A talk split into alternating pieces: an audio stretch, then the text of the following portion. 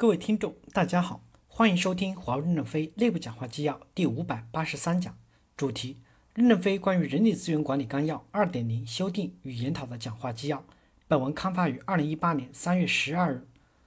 本纪要摘录了二零一七年十一月十三日任正非在人力资源纲要二点零第三次对标会及二零一七年十一月二十日到二十一日常董会民主生活会有关人力资源纲要二点零集体讨论中的讲话内容。正文部分。第一部分，人力资源管理纲要二点零的思考，主要从过去的不信任管理体系向信任管理体系转变，在内外合规的情况下，多产粮食，减少不必要的汇报报表，这样管理层级会缩小，让作账的力量多用在产粮食上面。首先要理清，在天与地的管控下，历史上一棵树的管理是如何夯实的，有什么经验教训。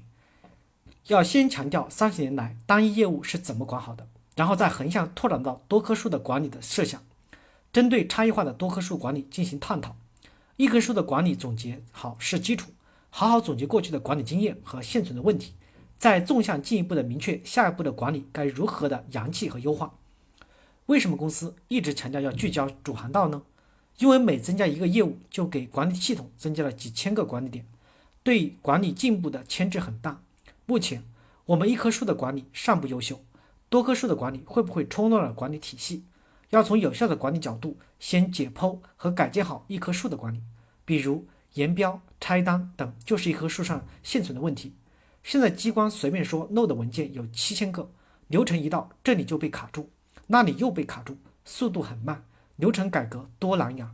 只有用的人才知道，欲哭无泪。运营商业务这棵树上的管理问题依然如此复杂，多棵树我们会不会乱成一团麻呢？现在的管理还有很大的优化空间。我们要研究八爪鱼的控制系统，它的三分之二的神经元在爪尖上，所以它的几根爪不会被打架混乱。爪尖的小脑与中央的大脑如何协同呢？这也是我们明确天地之间多棵树，树与树之间管理原则上不要有相关联的思考。树之间的关联主要是通过天地相关联的。我们挡不住业务的客观发展，会冒出多棵树来，但是我们要首先着手总结经验教训。不允许杂草丛生，不允许盲目创新。生物学上，人体的成长是靠的是细胞的受控分裂，分裂成新的脑细胞、红细胞等，吸收营养，滋养机体，茁壮成长。而不受控的细胞分裂就是癌症。无限的分裂的细胞，疯狂的消耗宝贵的资源，带来的却是机体必然的枯萎与死亡。公司未来的每棵树的全球市场占有，必须期望达到全球前三，没有可能达到的逆向要控制。内嵌式的业务改进也许是战略，外挂式的产品研发未必在主航道。坚决不在非战略机会点上消耗战略的竞争力量。不仅因为我们没有这么多钱，也因为我们管理不好这么多的拖油瓶。面对差异化的业务与人群，我们是要采用差异化的政策和管理的方法。但差异化首先要从单一的业务有效管理这一坚实的基础出发。将来公司的几个业务管理的核心思想与宏观的规则基本上是一样的。云业务不是要去简单的抄袭外界云业务的表面做法，而要深刻的理解业务的规律，更要结合我们的实际。我们还是坚持做一块肥沃的东北黑土地，允许大家来种玉米、高粱和大豆。哪家土豆好，就让他种土豆；哪家玉米好，就让他种来种玉米。可以开放接受所有的优秀的业务，这个业务群就形成了一个云平台。我们也是一个云业务公司，不过多数的庄稼是别人种的，我们只是一块黑土地。我们坚持不走重资产。产化的路，我们做安平的业务，也是坚持做好东北黑土地，才能和优秀的公司一起有效发展。当然，不排除我也种一棵高粱，但这个业务必须期望全球前三以上，否则就别种。纲要二点零的结构可以分为两个部分，第一部分先按过去三十年的实际做了什么来总结，也就是先把人力资源管理一点零版本总结透，再来说未来。但是这个总结不是简单的用素描的方法来总结过去的历史。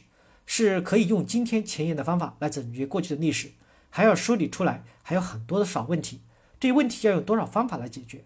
第二部分，一棵树理论在多棵树的场景下使用的过程中，我们还会存在很多的新问题，需要理论的扬气与发展。成功不是未来可靠的向导，企业生命长存就要遵循生物学的进化法则，在外界环境的变化缓慢时，持续的积累是优势，而在外界的环境快速变化时。要警惕依赖过去经验造成的发展障碍。总结和扬弃的原则是，和人性相关的管理经验，未来可能依然适用。和企业务和时代环境相关的经验可能发生的变化，不能路径依赖。要坚持公司核心价值观的形而上的核心理念，可以逐步日落过去为适应阶段性需求的形而下的表现做法，积极开放探索适应变化的新方法。开放是企业进化的前提，只有开放，保持空杯，洞见和学习依赖外部经信息，才不会使自己成为商业丛林发展中的孤岛，才有机会改变、迭代和进化成始终适应时代的新晋企业。感谢大家的收听，敬请期待下一讲内容。